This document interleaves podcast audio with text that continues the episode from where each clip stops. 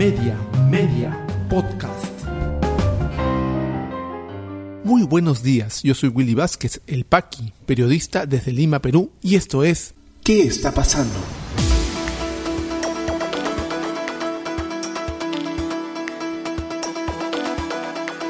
Estas son las noticias que debes conocer hoy martes 22 de marzo de 2022. Hugo Chávez deja hombre de confianza como gerente general de Petro Perú. Fiscalía solicita impedimento de salida del país para sobrinos de Pedro Castillo por caso Pro Villas. Moción de censura contra ministro de Salud Hernán Condori ya cuenta con 27 de las 33 firmas necesarias.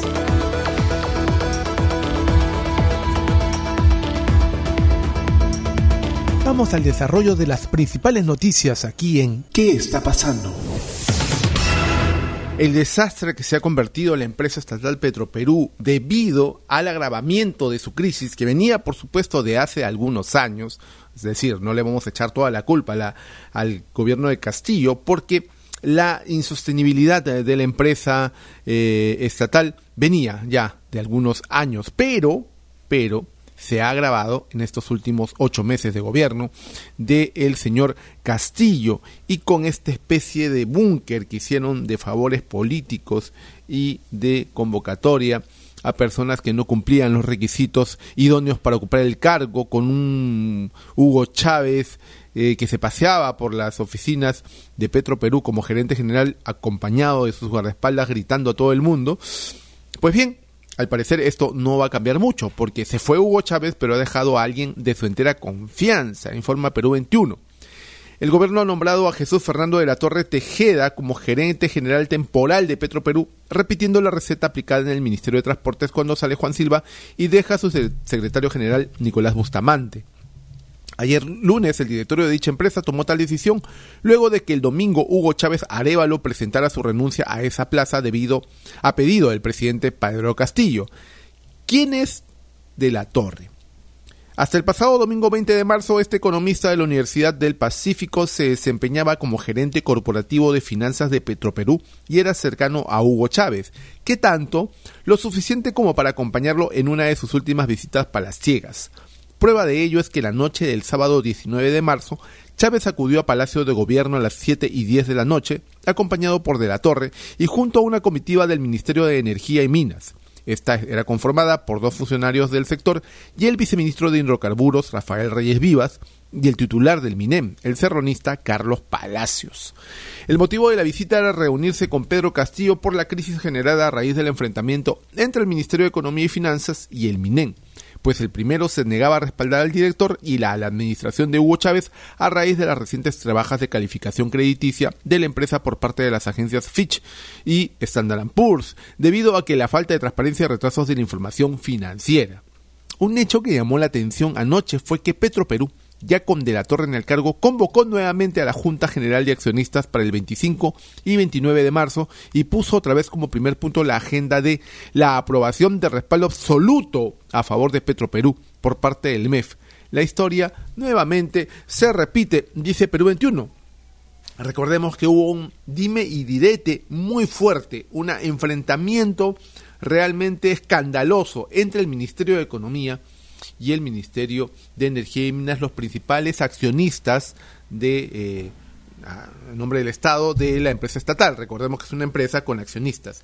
¿Quiénes son los accionistas? El Ministerio de Economía y Finanzas y el Ministerio de Energía y Minas. Entonces, lo que se requiere ante esta baja de, de credibilidad, ante la pérdida de historial crediticio en, ante entidades internacionales de Petroperú, lo que podrían hacernos perder 43 millones de dólares, del fisco, es lo que quieren es que definitivamente vuelva nuevamente ese enfrentamiento. ¿Qué necesitan el Petroperú? El apoyo absoluto del Ministerio de Economía y Finanzas. ¿Para qué? Para que se haga cargo de la deuda. Una deuda que por esta baja calificación tendría el Estado que pagar. Lamentable lo que pasa en Petroperú. Casi le han dado la estocada final a una historia de crisis que viene de años. La Fiscalía de la Nación va solicitado impedimento de salida del país a los sobrinos de Pedro Castillo, los sobrinísimos nos hacen recordar a las épocas de Alejandro Toledo, ¿no? Recuerdan a Coqui Toledo, a Fernando Manrique, el popular filete. Bueno, los que hacemos periodismo de hace unos años nos acordamos muy bien de los sobrinísimos, pues parece que Pedro Castillo también tiene sus sobrinísimos. Informa el diario El Comercio. La fiscal anticorrupción Carla Cesenarro solicitó el impedimento de salida del país para los sobrinos del presidente Pedro Castillo implicados en las investigaciones por presuntas irregularidades en provías del Ministerio de Transportes y Comunicaciones. Según pudo conocer el comercio, la medida fue solicitada contra Fray Vázquez Castillo, Gianmarco Castillo Gómez y otros. El pedido alcanza también al, al empresario Samir Villaverde, gerente de la empresa Termirex y otros integrantes de dicha constructora. La representante del Ministerio Público solicita que se les aplique entre cuatro y cinco meses de impedimento de salida del país. El requerimiento fue recibido por el juez del segundo juzgado de investigación preparatoria Manuel Chuyo, quien programó la audiencia para el próximo 30 de marzo. ¿Cuáles son las implicancias con los eh, sobrinos de Pedro Castillo? Según lo declarado por Karelín López, quien se acogió a un proceso de colaboración eficaz, el jefe de Estado, junto a sus sobrinos y empresarios, integrarían una red dedicada a cometer diversos actos de corrupción en el MTC. La fiscal Cesenarro investiga la irregular licitación del proyecto Puente Tarata 3 en la región San Martín al consorcio integrado por la empresa Termirex. Como se recuerda, la licitación se otorgó después de las visitas que realizó López Arredondo a Palacio de Gobierno y a Provías.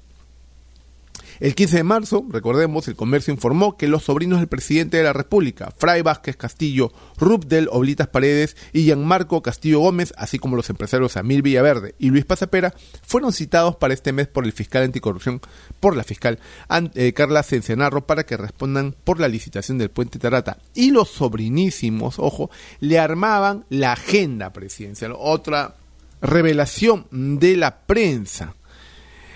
Los sobrinos de Pedro Castillo, encabezados por Fred Vázquez, tienen una activa participación en el gobierno, aunque el presidente intente desmarcarse de sus clandestinas maniobras. Eso ha quedado demostrado no solo con sus visitas a la casa del pasaje Zarratea, sino con la libreta hallada por la fiscal de lavado de activos, Luz Taquire, en el búnker al que se mudaron los consentidos familiares del mandatario tras ser expuestos en Breña. Perú 21 accedió a la acta fiscal del 17 de marzo que detalla los objetos hallados en el departamento 501 del edificio Torre Arezo, ubicado en la avenida Brasil de Según el conserje del edificio, allí vivían Gianmarco Castillo Gómez, Jaime Román Vázquez Castillo, Clenin Vázquez Castillo y Fray Vázquez Castillo. Entre tarjetas de presentación, vouchers de comida y chips para celulares, destaca un cuaderno empastado con el logo de la Contraloría qué ironía, que contiene en sus páginas fechas, actividades y nombres de las personas con las que Castillo debería reunirse. Todo escrito a puño y letra. Solo un extracto para que vean más o menos de qué trata este material encontrado por la Fiscalía en estas pesquisas. En un extracto se lee, presidente obligatorio, dos puntos, enviar 19 cartas, una a cada ministro a la Contraloría. Ojo, líder de equipo, revisar. En otro apartado dice, doctor Aníbal, conflicto social en Cusco, Pedro. Es una clara referencia al hoy premier Aníbal Torres, quien en el pasado, siendo ministro de Justicia, se ha pronunciado sobre las protestas registradas en las comunidades cusqueñas de Chumbivilcas por el proyecto Las Bambas. En otra página se lee 10 y 3 pm del viernes 23 de julio, mañana, evento del partido. Los sobrinos de Castillo agendaban así el congreso de militantes que se realizó en la casa del maestro el sábado 24 de julio de 2021 en un evento en el que participó Vladimir Cerrón, Líneas abajo también se escribieron las preocupaciones que tenía el oficialismo sobre la conformación de la mesa directiva. Esto habla de julio del año pasado. Mañana se cierra mesa directiva. 1. Mesa directiva Guido Bellido, Guillermo Bermejo, José Balcázar. Traer un candidato para que pueda conversar con todos. Fright, no hay madurez política. Betty, perder la mesa directiva, vacancia segura. Ya lo estaban previendo desde antes, ¿no? Eh, habría que ver, pues, cuáles son los nexos realmente pese a que Castillo lo ha negado con sus sobrinos, porque ya están inmiscuidos en una investigación muy grave por el puente Taratados en eh, la Fiscalía de la Nación. Y por cierto, le manejaban la agenda al parecer. Esa es una de las, de las tesis que tiene la Fiscalía que también investiga este caso uno de los ministros más cuestionados, no solamente por la clase política, sino por la ciencia, el Colegio Médico de Perú, es por supuesto el ministro de Salud. Y en el Congreso fue a su interpelación a encandilar a la supuesta férrea oposición que le ha dado un mes de plazo para que cumpla todo lo ofrecido. La campaña de vacunación está cayendo en picada, el avance está yéndose realmente a eh, niveles bastante bajos y preocupa porque estamos en plena eh, inmunización de niños menores de 5 años. El cambio de política es clara en este caso, pero al señor nadie lo toca. Una moción de censura debería tener realmente una gran aceptación debido a esto, pero no, aquí al señor nadie lo toca. Una moción de censura cuesta llegar a los 33 votos, solamente tiene hasta el momento 27. ¿Qué está esperando el Congreso? ¿Qué está esperando el gran, la gran bancada de Fe, Reposición, Fuerza Popular? Dice su vocero, el congresista Hernando Guerra García, que es más importante que la censura la unidad de la oposición. ¿Qué oposición? Realmente con este tipo de oposición el presidente Castillo se va a quedar mucho tiempo tranquilo sin ningún intento de que lo muevan del cargo, como ellos amenazan, por supuesto. El Colegio Médico del Perú ha reafirmado el apoyo a la destitución del ministro. Invocamos a la clase política honre su compromiso con el país, dijo el gremio. ¿Qué más esperan? Solo 27, le faltan 6 firmas para poder proceder a la moción de censura. ¿Qué es lo que pasa en entretelones? ¿Qué es lo que pasa atrás? ¿Por qué tanta indulgencia con uno de los ministros alfiles del serronismo y que está haciendo tanto daño a nuestro avance de la salud en el país? ¿Qué es lo que está pasando? Nosotros lo, lo desconocemos totalmente. Pero ahorita estamos en manos del Congreso, un Congreso que de verdad al parecer no tiene ni las agallas ni el interés de enfrentar políticamente al gobierno. Ya regresamos con mucha más información aquí en ¿Qué está pasando? Este podcast llega a ti en colaboración con Espacio Libre. En Espacio Libre miramos por fuera de la coyuntura para abordar distintos ángulos de la información, más allá de lo que los medios presentan a diario. En Espacio Libre encontrarás informes, reportajes, investigación y más productos sobre política, derechos humanos, lucha contra la corrupción y periodismo social. Espacio Libre, periodismo independiente con contenido de valor. Visítanos en www.espaciolibre.pe y encuéntranos en redes sociales como Espacio Libre. Continuamos con mucha más información aquí en ¿Qué está pasando? ¿Qué está pasando en la economía?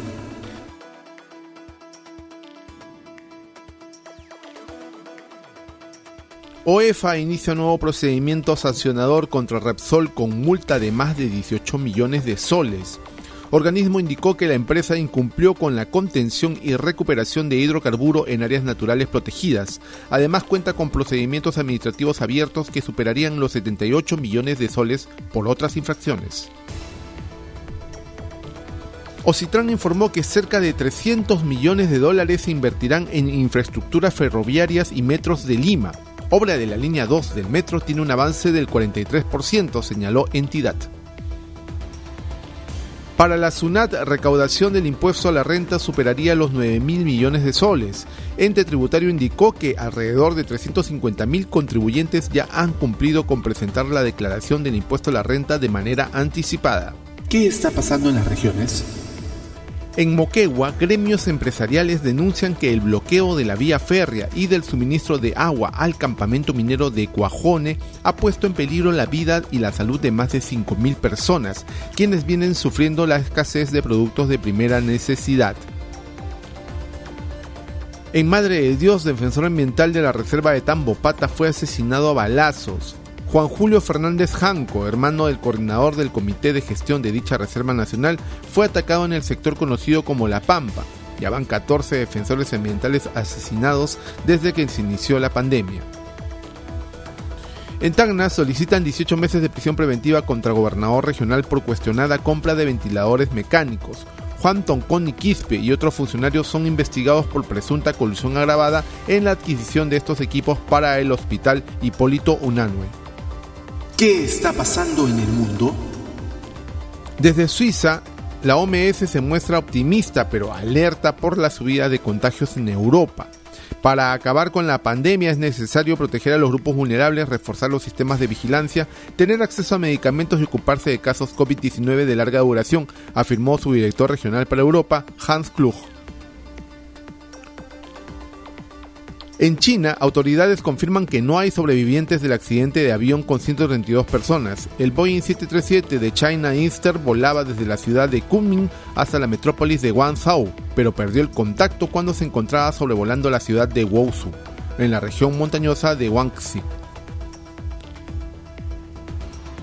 En Ucrania tratan de evacuar más civiles de Mariupol y ponen a Kiev en toque de queda. Más de 200.000 personas están atrapadas en esta ciudad, descrita por aquellos que consiguieron salir como un infierno helado lleno de cadáveres y edificios destruidos, dijo Human Rights Watch. COVID-19 en el Perú.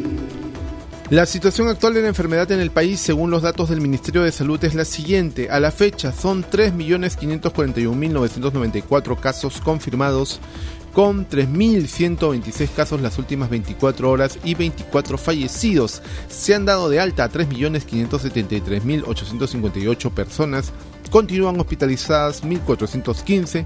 Lamentablemente han fallecido 211.924 personas y la campaña de inmunizaciones sigue avanzando porque las vacunas nos dan esperanza con un total de dosis aplicadas de 65.957.853 lo que hacen un total inmunizados con tercera dosis de 11.840.363, configurando un avance en terceras dosis de 68.92% de la población vulnerable y el 42.37% de la población en general.